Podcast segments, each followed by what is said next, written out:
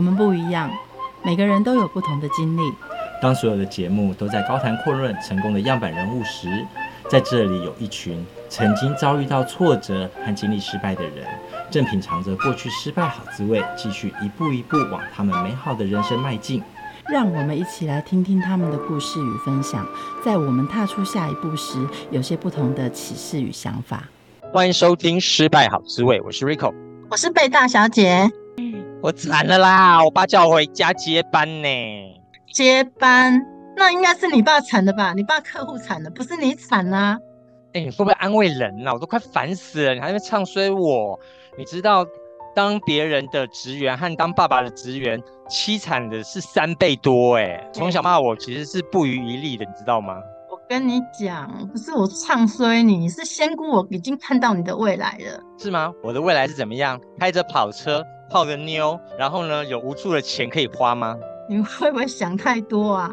我跟你讲，我先介绍一位二代接班的朋友给你，让他来告诉你他在接班的路上他做了多少的努力。你再想想看，以你的能耐，你爸爸的事业会不会被你给毁掉啊？我们欢迎安城铝业的负责人王定广。嘿，Hello，大家好。请问你接班的一整天，你的事业和生活的面向是什么？我们大家就想象的小开，不就是开着跑车泡个妞，然后呢，在夜店里面挥霍吗？根本不是。是，整个生活形态都在工作。我早上七点半就起床，差不多到公司就是八点，然后从八点开始就是一直忙工作，电话就是会一直来，然后还要跑现场，还要跑客户，从八点到晚上的十一二点都有可能。电话接不完是生意接不完，还是被催在接不完的电话？工作接不完。然后电话一直来，还要跑现场跟跑客户，然后回去还要画图报价，还要算账，这是我一整天的行程。跑现场不就是叫手下去跑吗？你又不是艺人公司，不是有罗罗吗？我是要去丈量师傅的话，他们会去现场安装。我就是等于业务啊，什么都做。业务要有个很强的团队来支援，不然你接下来通通剉在掉地上。你有帮团队擦过屁股吗？一定会有，就好比如说跟客业主沟通不太好的时候，要想办法跳出来就跟业主沟通，然后或者是价钱上有争议的时候，就是我要出面跟业主或者是跟客户谈价钱。哦，所以我要是你师傅的话，我就说这都是王老板公的啊，不是我听错的，都他在中间沟通的，我也不知道他沟通什么啊，你不然你去找他。啊，对啊，做错就推到你身上。我有交代说有什么问题就是把把我推出去，然后由我去跟客户。沟通，你不用去去担这个风险。接班你接多久了？接了两年多了。接班之前你在外面有哪些的历练呢？哦，我有做过五星级饭店的君悦饭店，做了三年，然后也有做 COCO 的饮料店，还有八十五度 C 的饮料店。离我最近的就是系统柜厨具，我做了两年多。这六年来的几乎都在训练的是业务还有客服，对不对？业务、客服、管理。还有安装都有。如果用一句话来说，是累积你什么样的能力或性格作为你接班的准备？倾听一定要的，因为在饭店里，你也是我也是一个有领导的能力，所以我还是要倾听伙伴的声音。在系统柜的话，就是变成是沟通，沟通很重要。你最厉害的倾听方式是什么？听他诉说完，然后纠正为什么会这样做，要怎么去解决。就是我会把我的经验跟他分享，然后互相讨论，不会去一直指责对方。说真的，我学到的一个就是，你不管指责，你还是发生了，那有用吗？那你不如就是互相讨论怎么去解决，怎么去改变就好了，不用去一直对他指责，强行的一直怪人家也不是很好的。一方面，对方的心灵会不舒服，会排斥你，所以你不如一起解决，一起成长，自己也会跟着成长，这也是一件很好的事情。对啊，如果不断的去追究责任，其实是对于发生的事情无补于事嘛。你必须要一起解决这一件事情。那如果你越怪人家，人家的防卫心越强，这就是卡住了，完全就没有办法一起解决事情。是在外面混的不错啊，干嘛回家？被家人抠回去接班的吗？还是在外面跌跌撞撞，不如回家当少爷？也是被抠抠。十二道金牌叫你回去，因为家里缺人手了吧？算家人缺人手，没错。回家之前你考虑了哪些事情？我的想法很单纯，就是我想把爸爸的事业再发扬光大，所以我就会放弃外面的工作，回来帮忙。离职跳槽的时候都会跟跟下一个东家谈不错的薪水，你回来的时候有跟妈妈说，嗯，要有三倍薪水，然后呢，有条件我才回来吗？没有哎，我没有跟他谈薪水这部分哎，毕竟说真的，我也知道当下的营运状态也不是说很好。因为当初爸爸在创这间公司的时候，其实是还蛮不错的，经营的很好。然后我只是回来想再把它更发扬光大而已。你有考虑哪些点？其实没有考虑，哎，说真的。那你当时有什么样的惶恐、害怕，还是其实你是充满着希望的？我是充满着希望。你充满着希望营运这个家族的事业。那你看到了什么？哇塞，怎么跟我想的不一样？其实他的想法比较保守，他就把它局限的很小。然后我的想法是我想要外扩，跟想要冲，我想要跳出这个舒适圈。讲白了就是他觉得这样就够了，但是我觉得还是不够，因为我我想要一直待在这个舒适圈。如果你待久了，舒适圈很容易就被人家盖过去，没有一个挑战性。年轻有为的小皇帝，你要来做任何的事情，开拓江山，也需要母后的那个章告诉你说，资金在这吧？没有资金，如何开开拓市场？是钱在他手上，你怎么跟他请款呢？其实 没办法请款，他都掌握住了。这把比赛啦，不说的我都试过了啦。没错，他都经历过了，讲的。都是他以前怎么样，以前怎么样，现在跟以前是不一样。那，那你在没有资金的情况之下，你如何开拓你自己的江山？自己先慢慢的凑组团队，开始一直冲吧。在他照顾或是垂帘听政，或是在你实习的这四年，你学到些什么？学到了，先慢慢的开阔自己的客源吧。此路不通，就走别条路。从母亲这边不行，先丰厚自己的羽翼和实力，先慢慢吸收、吸收、吸收一些客人的意见啊、想法啊，然后就是对这间公司的经营的建议啊，未来的走向要怎么走，或者是要怎么去管理，其实还是会有客户会跟你建议，然后就把这些经验先先吸收起来。他最伤你的一句话是什么？他都说我做事半途而废啊。那你听完这句话之后，你做了什么证明这句话是错的？其实我这间公司接手的时候是很辛苦的，其实差一点就要倒下来。他就觉得我去接手，应该就要收起来了吧？你是来帮忙撤场收烂摊子的？对，没想到我可以帮他，就是越做越好。不断的在成长，不断的在突破，也让他，我也没跟他讲这些看到的，也不是他自己看到的，是从我的客人去告知他，还有他的朋友去告知他的。就算他看到，他也不会跟我讲。他所认定的可看到的，他觉得这只是假象而已。可能那时候是刚好运气好，所以才这么多这么多的窗户，或者是生意才这么好。某几天生意好而已，不是每天都很好。殊不知他的朋友告知他说：“哎、欸，说真的，是做的不错。”然后他也跟我的。客人讲说，对啊，他也做得很好，不是他亲口跟我讲，而是我的客户跟我说，他有跟我妈妈聊过这个东西。台湾的父母总是比较严苛嘛，骂会很近的骂，赞美的时候就偷偷的偷笑，辗转听到肯定你。哪一句话或者是哪一个行动是让你非常感动？也没有说到感动哎，我觉得我就是想要做给他看而已。我只是想要让他对我那种瞧不起心态，想要让他变成说哦，可以值得称赞的那种感觉，以你为傲这样子。对对对对对，因为我还没有听到他讲那句话，所以我搞不好还还是不够好了。他也觉得还不够对，今年母亲节再送个大钻戒好了，可能就够好了。在他四年的指导之下，在哪一个时候他真正的完全放手了，让你接班了，不再垂帘听政了？把我的想法跟他讲吧。开会就是跟他讲说我的想法跟我的理念。我的想法就是我想要冲嘛，理念就是我会组团队，然后达到他觉得 OK，他才放手。我们家的里长直接跟他说，就让年轻人去试试看，他才放手。那时候是怎么样的状况啊？他直接把玉玺交在你手上，还是把欠条交在你手上？只有用电话讲而已，只有叫我自己去处理啊。处理什么事情？公司的转账啊，转负责人啊，该办的证件、过户的证件都由我去去处理。那一刻你有觉得灯短的感觉？那一刻就是我压力真的要来了。第二个就是终于可以往外冲了。接班的时候是营运周转不灵，几乎都要做收摊的准备了。没错，你要冲冲看，你要组团队。可是向前。冲，要组团队，开始要发薪水的呢，条条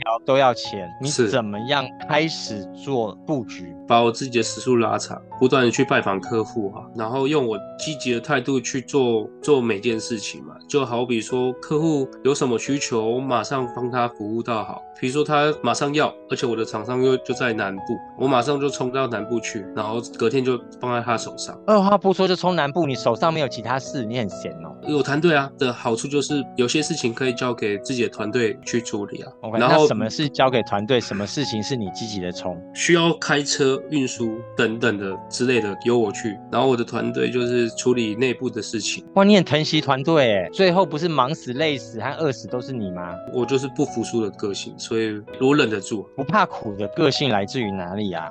在饭店或是在餐饮业也没有苦到这个地步吧？刚好我就是在陆战队啊，我们陆战队就是不怕苦啊，冲就对了。当初在陆战队有什么样的训练？当初我是在陆战队的举拳队，举拳队呢，它就是国军的门面，从早到晚都是操，一直操，一直操，操体能啊，然后会进去刚好就是试试看自己的能耐吧。没想到真的被我撑过来了，一年的兵，我一整年就是在举拳队。那是三十二颗牙齿都咬断了还没有办法撑过去的人很多哎、欸，没办法撑过去做退训而已。举拳队是一个受训单位，在那举拳队里面最苦的那一页是什么样子？其实举拳队最苦。就是撑正拳，我们是用拳头做福利引身，在柏油路上很痛哎、欸，那整个都破皮流血的，那肯定会破皮流血，然后还要拼砖头，我们用手刀去劈砖头，再苦也是要撑下去，证明自己的能耐。所以你每当现在碰到最苦的时候，想想你在举拳队的日子，其实都已经是天堂了吧？真的是天堂，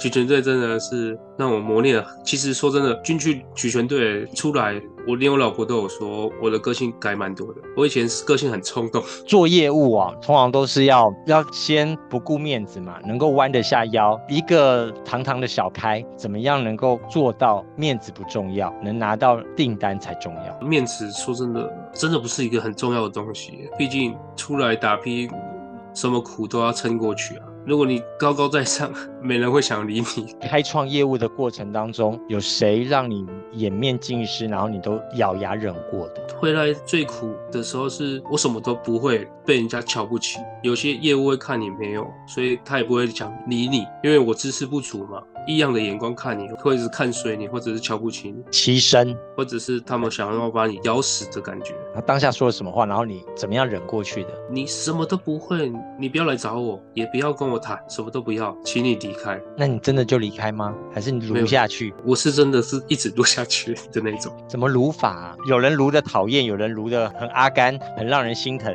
你是怎么撸法？我说就给个年轻人的机会吧。看看我们的服务哈，让您可不可以满意？辛辛苦苦请老板给年轻人一个机会，接到了单子了，你是怎么样？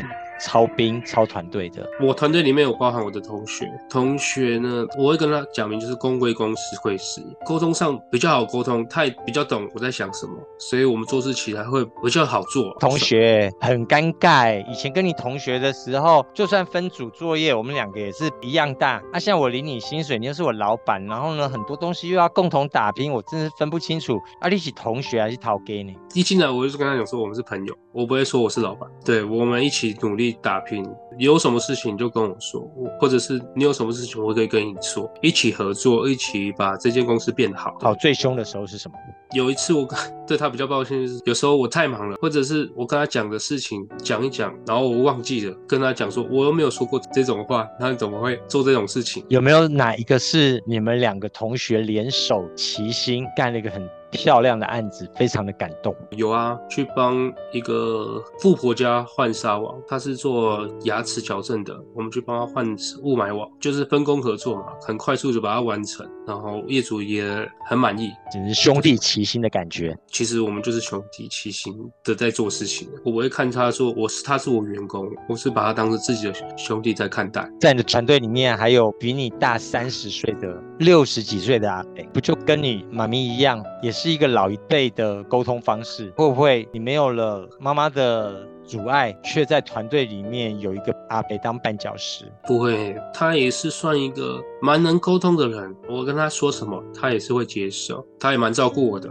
就是外面发生什么事情，他有时候也会帮我 cover，或者是说他有什么想法需要给年轻人建议，一起去协调，拿出来讨论。他也不会说他是仗着说他年纪经验丰富啊，因为有些人会说我我经验比你丰富，你一定要听我的。有什么疏失的，大家一起拿出来讨论，一起沟通。然后我也是一个可以去跟人家沟通的人，而不会说是我是老板，我为什么要听你的这种态态度。下班时间到了，帮我跑跑腿，去给客人他想要的东西，这是我真的很感谢的地方。一口气就答应我说好，我帮你处理，我帮你，我帮你解决。就算下班了很晚的，他也是会帮我解决这些事情。这是我蛮感谢他的。接班的两年，从亏损一直到创下逆成长三倍多的营业额。哪一刻是最辛苦、最难熬的那一刻？刚接手就最最最难熬就是电话吧，电话会不断的响。第一个是银行，第二个是客户。焦头烂额的时候，你至少还有老婆啊，叫老婆帮你接电话，会帮忙。老婆担任了会计的角色，还有跟客户的沟通，还有跟员工的沟通。那是熊派处理的好意哦，嘿，熊派处理的好意，他移动把话处理也就好，他也是我一个很大的幕后推手。帮助我很多的。我跟我同学沟通不良的时候，是我老婆跳出来去处理的，或者是客户 miss 掉的，他会去帮我追客户。团队里面有兄弟，有长辈，然后也有最挺的温柔的后盾，陪你走过这么多难熬或者这么多的难关。你带团队有什么样的自己的哲学，让你闯出从人生的事业的低谷到带着家族事业成长？团队哲学就是英雄退出，团队胜出。团队是讲求团队嘛，会一起努力去分担每个工作的的分内的工作，一起去共同服务一一个客人。团队不像漫威，每一个都是英雄，要退出自己的英雄主义，来创造整个团队整体的成绩。怎么样来创造团队的文化？包容性吧，我的包容性比较强。每个伙伴给我任何的意见，我是可以一起去协调、一起去沟通的，而不会仗着说我是老板，我说的是对的。你们就势必要听我的，我不会做这种事情。我是喜欢说大家把事情拿出来讨论，一起解决，而不会说有用老板架势在。做错是我们做错，损失是你损失，你不会觉得很闷吗？我不会觉得很闷啊，我会觉得说人难免会疏失，这是一定的。人不会是完美的，人不是百分之百都不会做错事情，人都是有温度的，所以人难免有时候会疏失。就像我自己也会疏失，我们疏失呢，就是一起一起想办法解决，一起去去改善，把这个失误降到最低就好了。不会说我一定要错怪他说，呃，为什么会这样做？为什么要为什么会会做到这种事情？因为你一直指指责，反而造成人家的人家的不愉快，然后对你。有另外的反感，这个团队的凝聚力就变很低了。当初跟母亲讲说，你要冲冲看，你要有自己的团队。如今两年也熬过疫情的全面不景气，你还逆成长了。现在有了坚强的团队，你也冲过了整个事业的低谷，还没有带到当年父亲创办事业的那种光景吧？接下来新的一个时代，你希望怎么样来开创你自己的时代？我的团队已经准备好了。现在的空气品质非常的不好，现在的雾霾呢，PM 二点五又非常的严重。我想要用我们的雾霾纱网呢，帮助大家可以改善他们的过敏源，不止呢可以改善过敏源。也可以防止我们的小黑蚊啊、烟害跟花粉，甚至呢还可以防泼水。好的空气呢，成为你的生活日常。我希望有相同的设计师跟建筑师呢，可以接受我这个想法跟理念，然后帮助大家改善大家的过敏源啊，让身体比较健康吧，让自己的居家生活的空气品质也会变得比较更完善、更良好。二代接班其实面临的是上一代的压力，以及新时代。有不同的创新格局，在这多重的压力之下，还有自己的班底以及老一辈的老臣的建议，带着你一起往前冲，在这个不一样的团队，创造更不一样的故事，在这新时代里面。谢谢。节目的最后，我们一起来听 The Chainsmoker and Coldplay 所带来的 Something Just Like This。二代接班有很多的辛苦，Something Just Like This Story。我们下周见，拜拜。Where'd you wanna go? How much you wanna risk? I'm looking for somebody with some superhuman gifts, some superhero, some.